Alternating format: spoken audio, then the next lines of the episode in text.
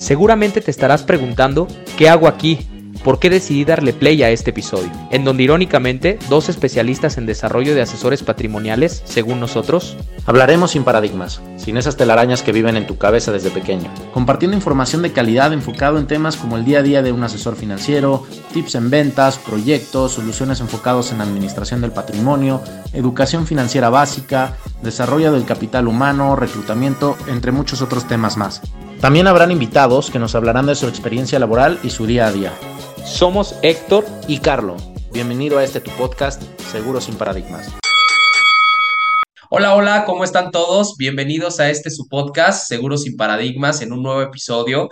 Que este nuevo episodio les quiero comentar que estamos de manteles largos porque estamos estrenando formato, teniendo invitados especiales, muy especiales, diría yo, con la intención de compartirles eh, más información, que vean nuevas caras, no nada más eh, pues bueno, a Carlo y a un servidor, que por cierto le mandamos saludos a Carlo, que en este episodio no pudo estar con nosotros. Sin embargo, pues bueno, les traemos también un, una invitadaza especial. Eh, quiero empezar por describirla como eh, una mujer emprendedora que no sabe estarse quieta, ¿no? En el buen sentido de la palabra, porque siempre le gusta estar creando, innovando, y eso de verdad se aprecia muchísimo. Una mujer guapa, inteligente, eh, con mucho que, que, aportar y sobre todo que como persona también, eh, una persona de muy buen corazón que se preocupa por realmente ayudar a otras personas en todo el sentido de la palabra, pero sobre todo en lo profesional y por eso se dedica o hace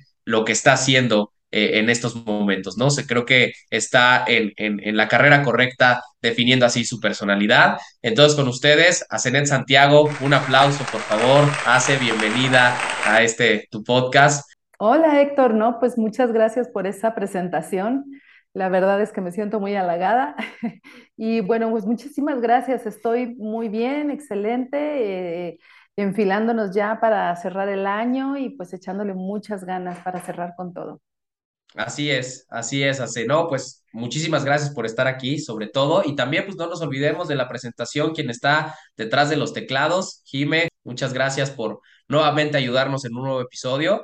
Y, y, pues bueno, ahora sí que sin más preámbulo, hace este, nuevamente agradecerte por tu tiempo, por regalarnos este espacio, sobre todo para la gente que nos escucha, la gente que nos ve, que pueda conocer un poquito más de ti, pero en general este formato el día de hoy va a ser un formato en donde creo que la gente me gustaría mucho que conociera a través de ti cómo es ser un asesor financiero, ¿no? Un asesor claro. patrimonial. Eh, digo, hay, hay muchos nombres que, que, que, como tal nos pueden definir, pero sobre todo, pues bueno, ¿cuál ha sido tu trayectoria? ¿Cuál ha sido el camino que has recorrido a lo largo de todos estos años? Pero sobre todo esa humildad con la que yo recuerdo que tú llegaste y, cuando nos buscaste, que dijiste, a ver, a mí trátenme como nueva, como si no supiera nada, porque esto va a ser un volver a empezar para mí, pero creo que ya me estoy adelantando. ¿No? Entonces, este, para no adelantarme justamente y empezar con este formato en donde nos cuentes cuál ha sido tu experiencia, eh, eh, eh, sobre todo en lo profesional, en lo laboral y adentrándonos un poquito en el sector financiero, en el sector asegurador, ¿no? En, todo ese recorrido que has tenido, pero no solamente en eso, sino como empresaria, como emprendedora, también el recorrido hoy eh, eh, que tienes, ¿no? Porque creo que a pesar de que has estado en otros sectores o en otras áreas, pues al final todo se resume en uno mismo, ¿no? El ser empresario, pues es literalmente, uno pensaría que son menos responsabilidades, ¿no? No, al contrario, es más responsabilidad, porque aunque seas dueño de tu tiempo, pues creo que eh, eso es un incentivo incluso importante a echar la flojera, ¿no? Cuando debería ser todo lo contrario, ¿no? Entonces, pero pues bueno, creo que mejor que nadie tú nos, puede, tú nos puedes contar sobre eso.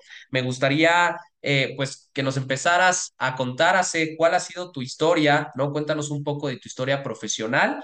Si quieres, eh, eh, vámonos de lo general y ya después profundizamos en lo que, pues bueno, hoy en día eh, eh, estamos, ¿no? Que es el, el, el sector como tal eh, asegurador, pero enfocados en el ramo de vida, ¿no? En el, en ramo del patrimonio. Pero adelante, así, te escuchamos. Sí, gracias, Héctor. Bueno, pues definitivamente decirle al público, yo tengo 26 años ya como agente de seguros. Yo inicié en 1996, ya hace unos ayeres, y la verdad es que nunca exploré el ramo patrimonial o el ramo de vida. yo estuve muy enfocada en daños. Eh, me gustaba mucho vender gastos médicos, se me hacía muy padre. Y a lo mejor me tocó una época en la que pues, los gastos médicos se vendían muy bien. Eh, también me tocó la época en la que los autos los vendíamos los agentes, no había seguros de autos en los bancos como ahora que vas a un banco y compras el seguro. En aquel entonces todo se, todo se hacía por medio de agentes. Y pues el agente, el agente de seguros es, es un profesional porque tiene, es una persona que tiene que estar muy preparada en todo lo que tenga que ver con la parte técnica de los seguros, la parte de las pólizas, que a veces como que es un poco subvaluado, a veces como que la gente dice, bueno, te, eres agente de seguros X, ¿no? O sea, o, lo vemos como el último de los trabajos, así como que después de todo, el agente de seguros, ¿no?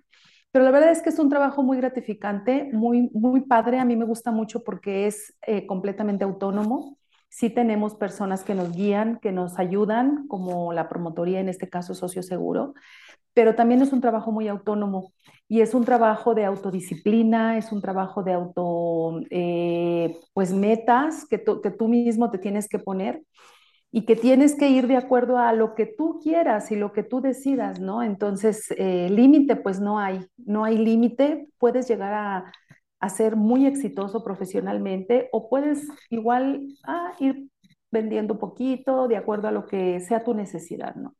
En aquel entonces yo, yo empecé vendiendo muy poquito porque yo estaba iniciando mi familia, criando a mis hijos y de hecho soy ingeniero de profesión y dejé la industria pues por dedicarme a mis hijos, ¿no? Pero pues no, siempre, la, siempre he sido muy inquieta y el gusanito de estar siempre queriendo hacer algo este, me llevó a, las ventas y me dijo una amiga, me invitó y me dijo, vente a vender seguros, la verdad es que si quieres dedicarle solamente una hora al día, dos horas al día, no hay ningún problema. Y así fue como empecé, obviamente vendiendo autos, porque en ese entonces pues, se vendían muy bien, eh, gastos médicos, y el seguro de vida nunca lo volví a ver porque se me hacía muy complicado. Eh, pasó el tiempo y pues yo llegamos al 2022, yo hice otras cosas, nunca dejé de ser agente, pero me empecé a dedicar a otras cosas y pues seguí manteniendo la cartera, pero sin voltear a ver el seguro patrimonial o el seguro de vida.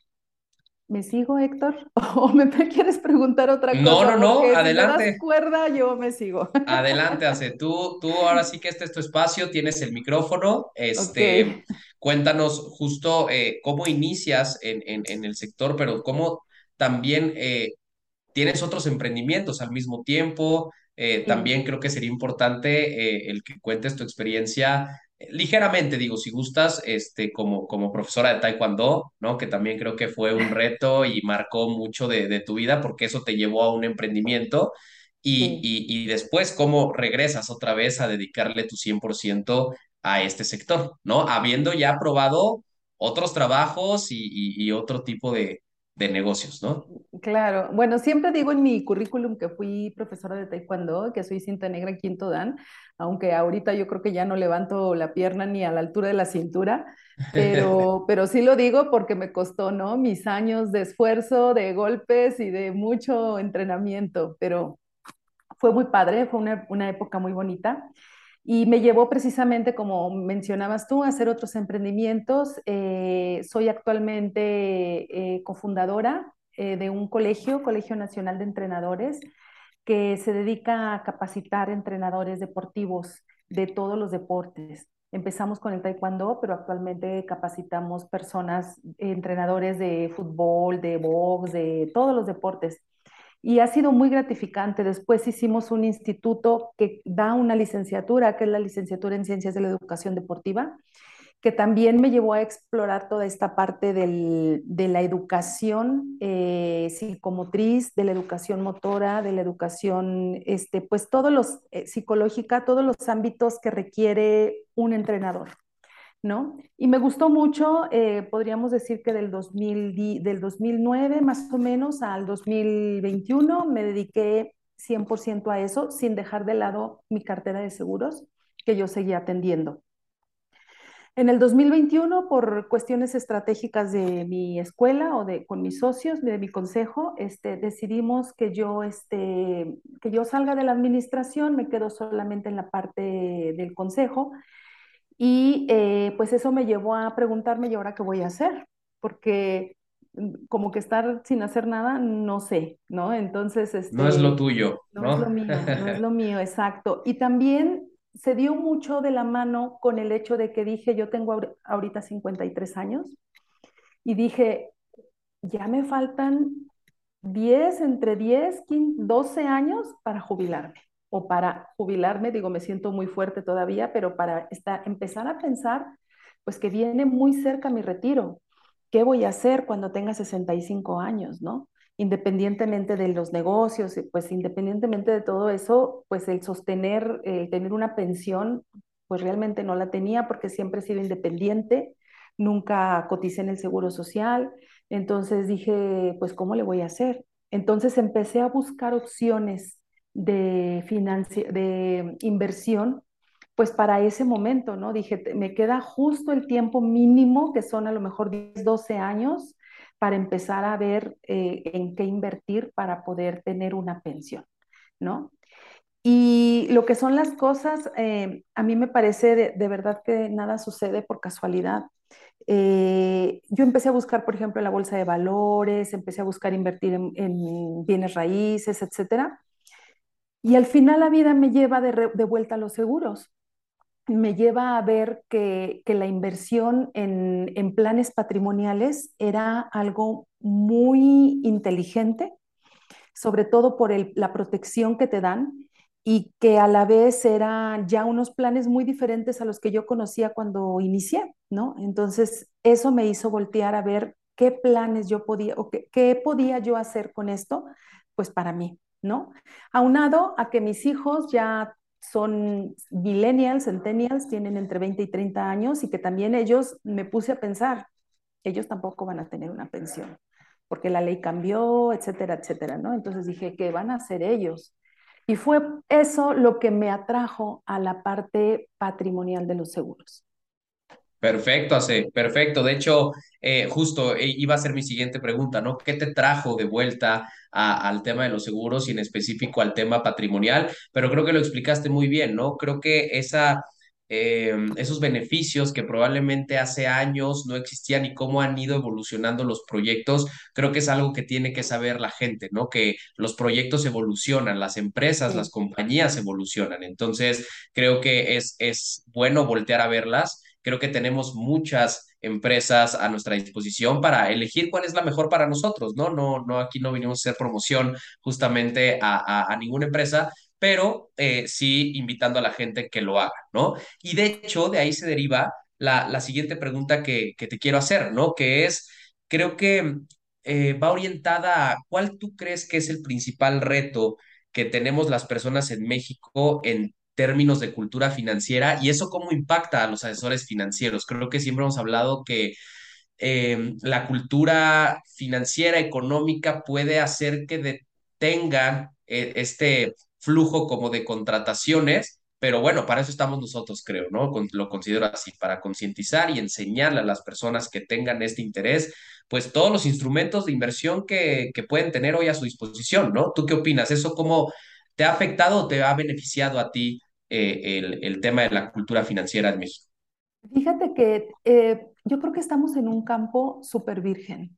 Eh, la otra vez estaba escuchando una estadística que decía que del 100% de las personas que fallecieron por COVID ahora en estos años previos, en esta, hacía un comparativo entre Estados Unidos y México y decía el, el 90% de los fallecidos en Estados Unidos eran personas que tenían una póliza de seguro de vida el 4% de los fallecidos en México tenían una póliza de seguro de vida. Entonces yo dije, no, es que es un mundo, o sea, de verdad, si te pones a ver que somos 120 millones de mexicanos y si pensamos de esos 120 millones, quitando a los niños que son alrededor de 90 millones, quita a los adultos mayores que yo creo que la gente económicamente activa anda alrededor de entre 60 millones, 80 millones por ahí quítale el 4%, ¿cuánta gente no tiene un seguro de vida. Y ya deja tú de lado la parte de, de vender o de hacer negocio, simplemente lo que acabas tú de mencionar. Creo que nuestro principal problema como país es nuestra falta de educación financiera. No nos enseñan en la escuela y no nos enseñan en casa, rara vez nos enseñan en casa cómo eh, administrarnos y cómo aprender a llevar unas finanzas sanas desde que iniciamos nuestra vida laboral. Cuando me hacen la pregunta de cuándo iniciar un, este, una inversión para tu retiro, siempre les digo cuando empiezas a trabajar, 18, 19 años. Esa es la edad perfecta para empezar con tu plan de retiro. ¿Por qué? Porque los planes de retiro se vuelven unas cosas fabulosas con el paso de los años. Entonces, cuando lo haces muy joven, llegas a tener ahora sí que todo a tu favor, ¿no? Y cuando lo haces como yo, a los 53, que ya prácticamente son nada más 10 años, pues salen muy caros, ¿no? Entonces, lo mejor es educar. Y esa es la parte que a mí más me gusta de esto de, de, los seguros patrimoniales, porque siento que estoy aportando mucho de mi conocimiento y estoy ayudando a mucha gente a que a los chicos, sobre todo, estoy trabajando mucho con personas millennials de 20, 30 años, enseñándoles educación financiera, ¿no? Sí, claro. Sí, sí, sí, es una labor importantísima. De hecho, eh, justo yo escribí desde la carrera, este, ya en los últimos semestres, una tesina que se titula Educación Financiera en México, ¿no? Y, y bueno, ahí una de, de mis propuestas, ¿no? Conclusiones es, así como es de importante saber matemáticas, ¿no? Historia, eh, algún idioma, ¿no? Eh, en específico el inglés y bueno, ya incluso ahora otros idiomas eh, creo que también es muy importante, no sé si lo puedan incluir como temario, pero a lo mejor sí como taller. El hecho de que a partir de cierta edad, donde tú ya tengas un razonamiento de, primero entender cómo funciona el dinero, de dónde viene el dinero, ¿no?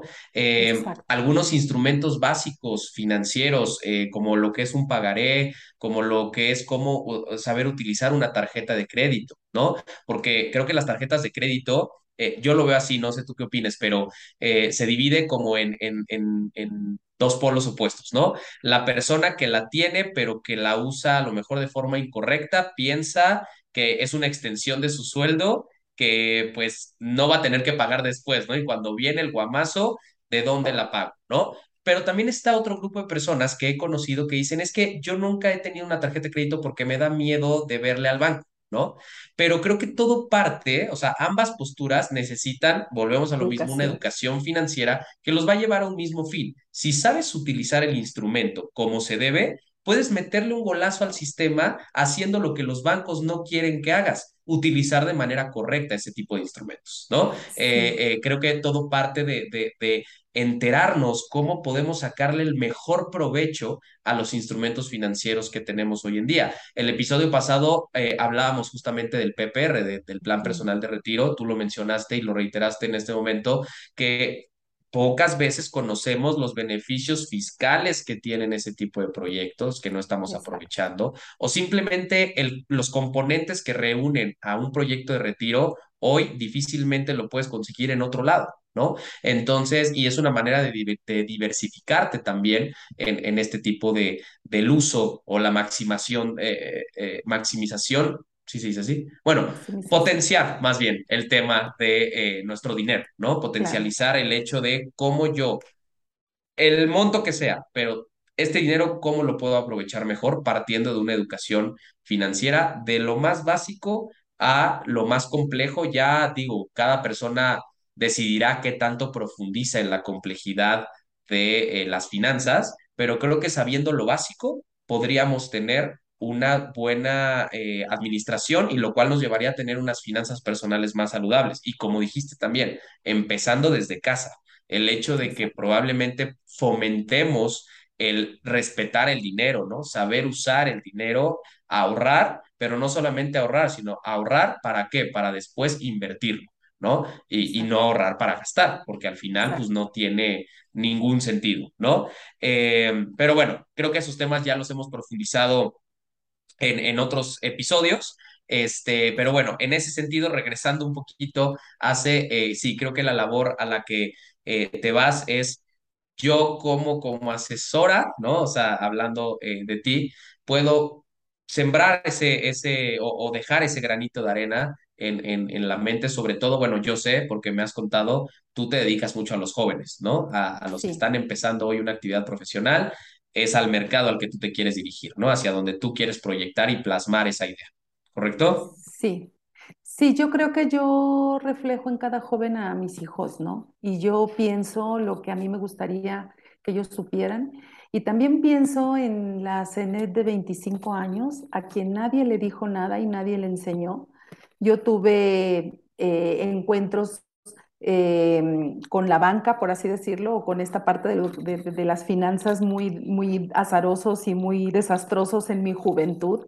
Hoy ya no, porque pues la experiencia me ha enseñado, malo que no hubiera aprendido de la experiencia, Claro. este, pero a mí me hubiera gustado que a mis 25 años alguien me explicara, ¿no? Cómo se usa, por ejemplo, una tarjeta de crédito, lo que acabas de decir, ¿no? Y qué es lo que sí debes hacer y qué es lo que no debes hacer y cómo potencializar tu dinero, porque al final de cuentas las tarjetas de crédito, como muchos otros instrumentos, están ahí para potencializar tu dinero, para servirte de apalancamiento.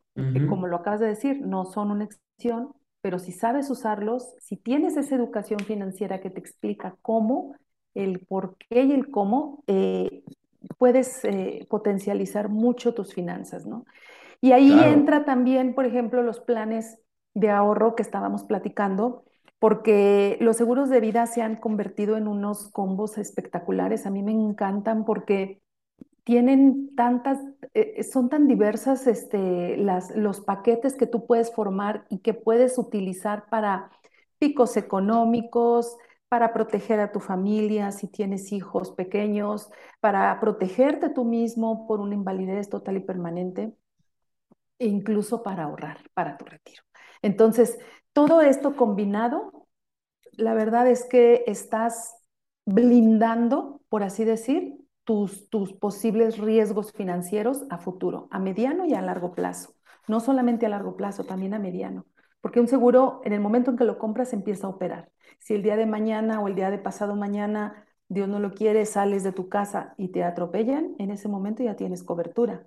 Ujú. Entonces, De eh, acuerdo. Eso la gente muchas veces no lo sabe y, y- y luego cuando les dices, es que mira, te quiero platicar del seguro de vida. Ay, ¿me quiere vender un seguro de vida? No, gracias. Y ni siquiera te escuchan, ¿no? Pero cuando tienes la posibilidad de explicarle a las personas, sí realmente las personas te dicen, wow, eso yo no lo sabía y qué bueno que viene, viniste y me lo dijiste, Claro, claro. Sí, sí, sí, creo que ya cuando llegamos a ese grado de concientización, la postura cambia, ¿no? Gracias por haberme insistido en que conociera este tipo de proyectos, porque probablemente estaba muy, muy cerrado a, a- querer conocer esto y ya justo con base a esta asesoría, pues podemos eh, hacer que las personas tengan esta apertura a simplemente escuchar. Es lo único que, que, que me parece que, pedimos, ¿no? Em, bueno, derivado de esto, me gustaría pasar a una pregunta que se conecta directamente con esto, ¿no? Que sería, hace dentro de tus acercamientos con tus clientes, dentro de tus asesorías profesionales, además del dinero, ¿qué crees que sea que detenga a las personas a tomar estos proyectos? Porque creo que la parte del dinero la conocemos bien, ¿no? Y luego muchas veces no es, no es realmente una, una justificación que los detenga, ¿no? Más bien es algo que esa inmediatez de no ver tangible nuestro dinero o no verle colores, sabores, ¿no? Y demás hace que luego la gente pueda ponerte ciertos... eh, no sé si llamarle pretextos o, o- o alguna objeción no del todo real, pero cuando son reales, además de, de- del dinero, ¿qué sería lo que también los detiene, eh, hace a, a tomar Yo esta, esta creo decisión? que, yo creo que el dinero no lo es, ¿eh? Eh, yo creo que es de 100% falta de educación financiera, volviendo al punto. ¿Por qué? Porque dinero siempre sale para lo que necesitamos, para nuestros básicos, ¿no? El vestido, la alimentación, la renta, el transporte, etcétera. Cuando tú llegas a entender la importancia de protegerte y de empezar a ahorrar para tu retiro, para tu futuro para los picos económicos, ese dinero que pagas se vuelve parte de tus gastos fijos y se vuelve parte de tu día a día. Entonces, realmente lo sacas, lo sacas de donde sea porque sabes que lo tienes que pagar, como pagar la renta. ¿no? Entonces, más bien siento yo que es una falta de educación porque no logramos a veces entender la importancia que tiene, ¿no? Aunado a cierta mm, como aversión que algunas personas tienen eh, con las aseguradoras, ¿no? Me he topado mucha gente que me dice es que los seguros no pagan. Eso no es cierto, ese es un mito que se ha este, pues extendido como se, se extienden muchos mitos, ¿no? Y de una manera muy pues negativa y triste porque al único que perjudican es a nosotros mismos, ¿no?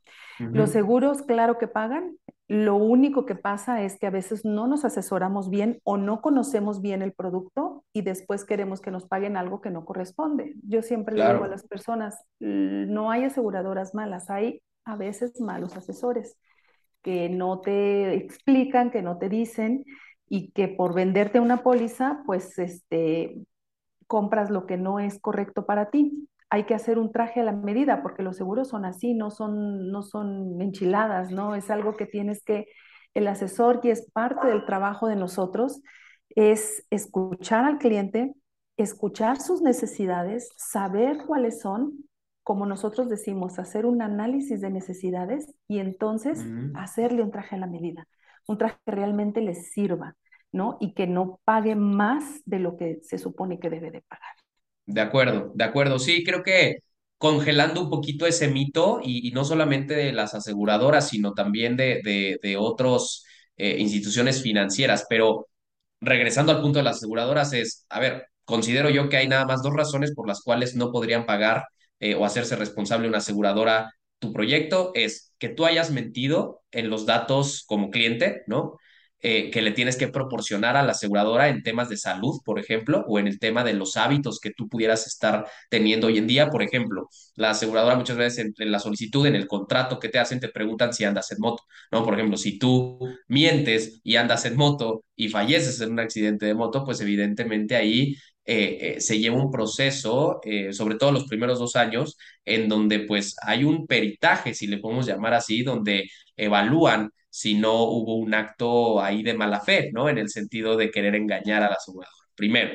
Y después, eh, también, como mencionabas, un mal asesor, ¿no? Que un mal asesor lo que hace es por venderte, te inventa las mil maravillas del proyecto y pues todos los proyectos, ¿eh? No solamente de una compañía, todos los proyectos no es que tengan letras chiquitas, sino más bien tienen, eh, a ver, componentes que te dicen perfectamente qué puedes y qué no puedes hacer, o cuándo sí y, o, cuándo no ese beneficio se, se, se, puede adquirir o no, ¿no? O sea, creo que vienen las reglas del juego muy claras, pero sí, también, no solamente echándole la culpa al usuario, sino también un agente desconoce cuáles son las reglas del juego, o las inventa, o te las cambia para poderte en ese momento convencer de tomarlo, claro que también puede eh, haber ese, pues bueno, esa como tal mala, mala práctica, vamos a llamarlo así, que al final perjudica al cliente, pero al final nos perjudica a todas las personas, tanto usuarios como asesores, ¿no? En ese sentido. Entonces, este, sí, considero que la recomendación ahí sería a la gente es eh, cuando tengan enfrente una persona, confíen en su asesor, pero no del todo. También hagan preguntas, todas las preguntas que ustedes se les vengan a la mente o hay que hacer la tarea, hay que hacer la tarea si no sabemos del tema, investigarnos. Creo que hoy tenemos una herramienta llamada Internet que nos puede dar mucha información al respecto para tratar de, en ese sentido nada más, que no nos quieran ver la cara, pero bueno, también sé que muchas veces eh, es difícil, ¿no? Porque uno confía en las personas. Yo creo que mucha gente no sabe, y también eso es muy importante, que todos los que somos agentes de seguro estamos certificados por el gobierno y que el cliente puede rastrear nuestra certificación. El cliente si se mete a la página de la Comisión Nacional de Seguros y Fianzas, puede buscar si realmente la persona que te está atendiendo es un agente certificado o no. Porque hay de todo. Hay mucha gente incluso que, que, digo, hay gente con muy mala este, intención que a veces lo que intenta es engañar. Si la hay, no voy a decir que no pero y eso a lo mejor nos mm, mm, hace que después digamos, todos los agentes de seguro son malos, ¿no? Por una experiencia que hayamos tenido. Entonces yo creo, como tú dices, también corresponde al cliente que, que, busque y que investigue que, que el asesor que lo atienda sea un asesor certificado, primero. Y yo siempre recomiendo comprar seguros con asesores no es que le quiera echar tierra a los bancos, pero cuando tú compras un seguro en un banco, por ejemplo, pues la verdad es que no hay nadie detrás que te dé asesoría. Y cuando llegas a tener un problema porque a lo mejor tú entendiste mal algo de la póliza y resulta que no era así, no hay quien te, te respalde, ¿no? Porque el que te vende el seguro es un agente, pero de banco. Tiene especialidad en otras cosas, no en seguros, ¿no? Entonces, comprarle un seguro a la gente te da mucha certeza y te da mucha confianza, pero siempre buscando que el agente sea un agente certificado en primer lugar, ¿no? Entonces, sí, yo, yo recomiendo eso y que, y que hagan, como dices tú, preguntas, pues para que, para que vean si la persona realmente sabe, si la persona realmente te está asesorando con toda la intención de apoyarte y ayudarte en tu, en tu eh, situación de vida. De acuerdo, de acuerdo, así. Sí, sí, sí, completamente de acuerdo. Creo que eso sería la recomendación al público en general que nos escucha, que como clientes, como usuarios que estén pensando en darse la oportunidad de conocer, confíen, pero siempre con mucho cuidado, investigando y haciendo todas las preguntas posibles. Al final, el asesor está prácticamente obligado a contestar todas esas preguntas, ¿no? Entonces, no hay preguntas tontas, ¿no? Ahora, Hace, me gustaría también aprovechar este espacio contigo para hablarle un poquito a todos esos asesores que nos escuchan o todas, a todas aquellas personas que planean convertirse en asesores, ¿no? Que están en ese titubeo o, o probablemente en, ese, en esa toma de decisión de, de, si quieren darse la oportunidad de trabajar como asesores patrimoniales, ¿no? De, de entrar a este maravilloso sector. Eh, me gustaría que nos contaras un poquito cómo es tu día a día como, como asesora financiera, como asesor patrimonial. O sea, hace, empieza a trabajar. ¿Cómo nos describirías un día a día de ACE como asesora patrimonial? Pues mira, yo creo que el trabajo de asesor de seguros no es tan diferente como cualquier trabajo, ¿no? Cualquier trabajo en el que seas, eh, pues como en tu propio negocio, tu propia empresa, te pide mucho, obviamente, disciplina, te pide mucho eh, enfoque.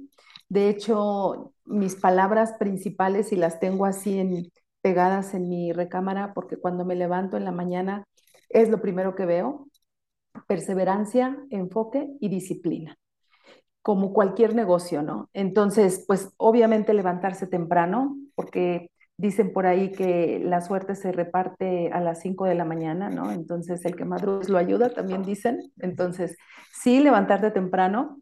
Todos tenemos pues actividades familiares, eh, hacer tus actividades familiares es importante, darle el tiempo a tu familia, pero también pues hacer tu propia eh, rutina de trabajo, porque como es un trabajo que no tiene un horario fijo, que no está un, un eh, jefe con el látigo atrás de ti para que cheques tarjeta, pues es muy fácil que uno se disperse, uno se pierda, ¿no?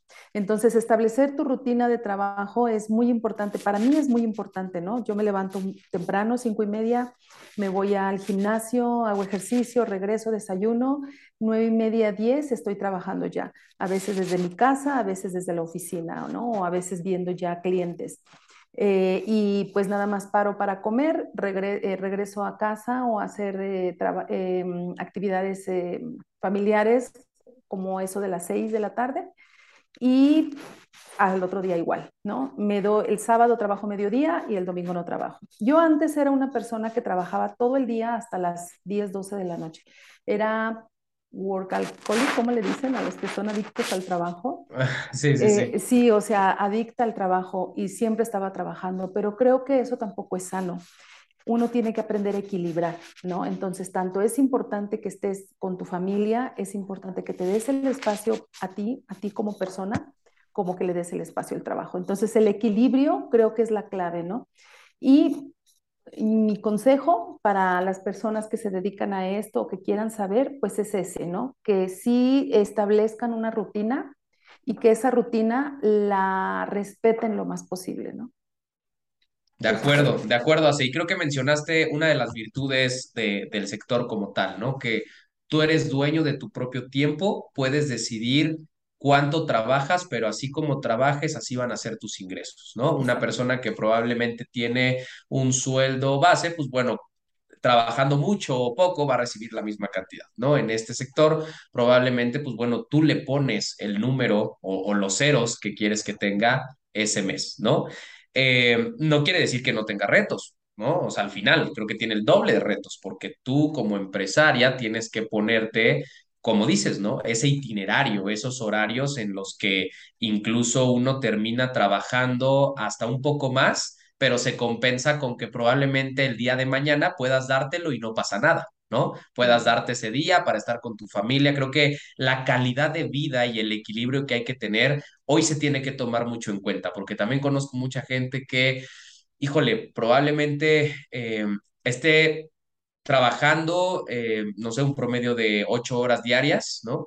Este, pero sí, sí ves a mucha gente ya de repente llegando a un nivel de sacrifico mi nivel de vida o, o, o, ¿no? O sea, en ese sentido, sacrifico mi nivel de vida por dedicarme a lo que me gusta, pero luego muchas veces no es así. O sea, creo que tenemos ahí un paradigma medio extraño en donde hay trabajos que te pueden dar la libertad, ¿no?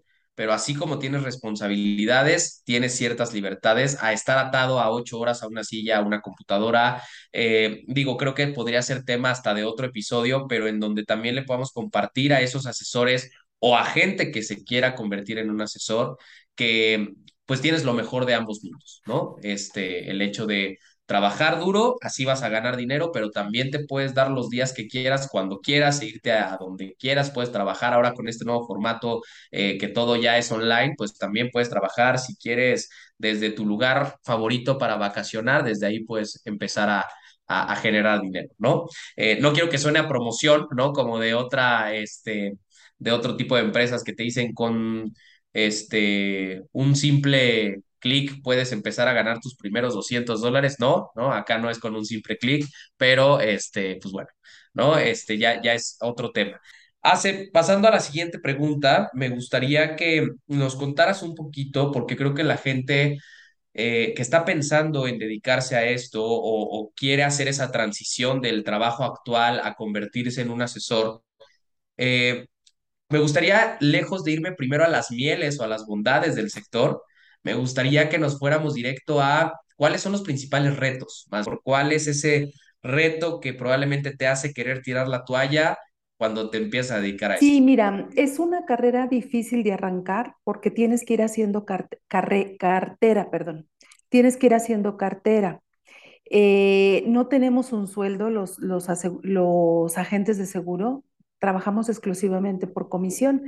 Eh, y, y cuando tienes un cliente, cuando empezamos, tienes un cliente, tienes dos clientes, tienes tres clientes, y la verdad es que con un cliente o con la comisión que te paga la compañía por un cliente, pues la verdad no completas ni para chicles, ¿no? Para nada. Entonces, a veces es difícil empezar por eso, ¿no? Pero conforme va avanzando el tiempo y tu cartera se va engrosando, pues es muy padre porque al final eh, es como un tren, ¿no? Es como una locomotora. Batallas mucho para que arranque al principio, pero al final no la puedes detener porque lleva una velocidad y lleva una, un, ritmo que no puedes parar.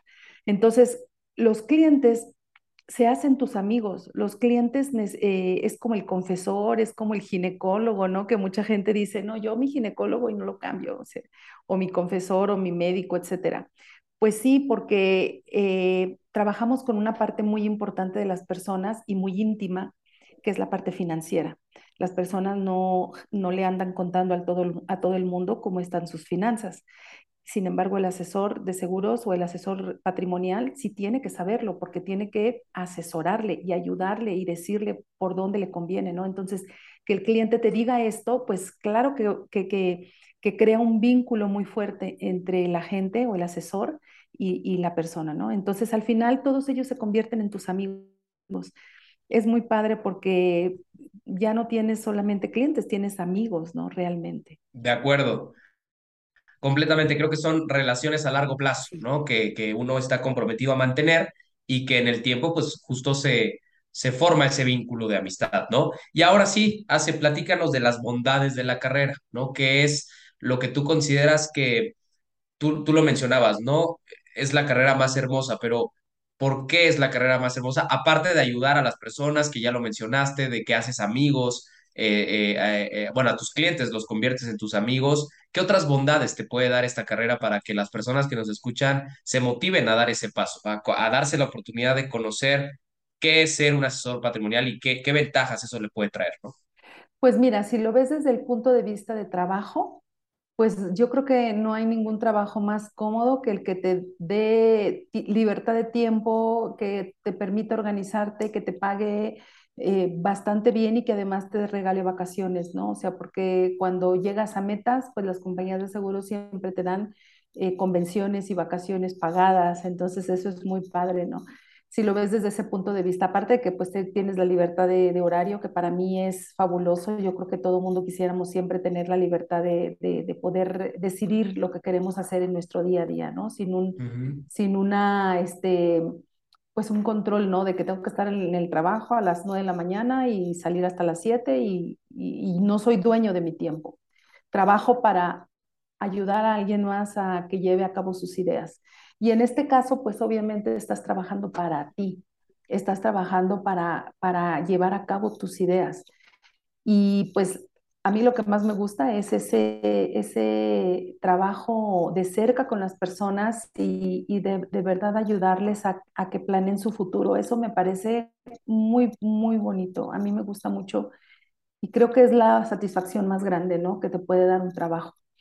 Y, este, y pues ¿Qué más te puedo decir? Eh, a mí me gustaría que todas las personas que nos están viendo en este, en este podcast o en este video realmente se plantearan que fuera su último trabajo, eh, su trabajo en el que se quieran retirar, ¿no? Porque créanme que puede cumplir todas sus expectativas.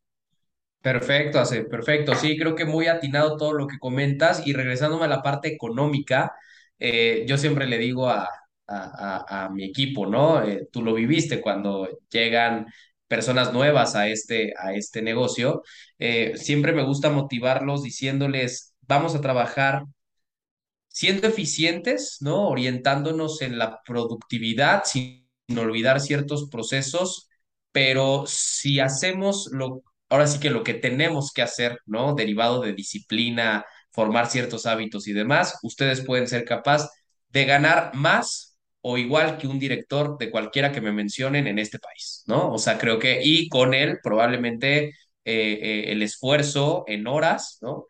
Pues prácticamente incomparable, ¿no? Porque, pues bueno, creo que eh, ahí sí, en cuanto a calidad de vida, en cuanto a tiempo, creo que este, este negocio te ofrece la posibilidad de ser eficiente ganando grandes cantidades de, de dinero, por ponerlo así, ¿no? Digo, tampoco quiero yo tengo una filosofía de vida, ¿no? no, no, quiero prometer de menos, eh, perdón, no quiero prometer de más y entregar de menos, pero, pero sí que no, no crea la gente que nos escucha o que nos ve que es choro, ¿no? Creo que este negocio, vuelvo a lo mismo, derivado de cómo y cuánto trabajes, pero creo que con menos esfuerzo, comparándolo con algún director de cualquier empresa, puedes estar ganando los mismos ingresos, ¿no? Eh, y tú mejor que nadie creo que puede eh, clarificar o confirmar esa parte, ¿no hace?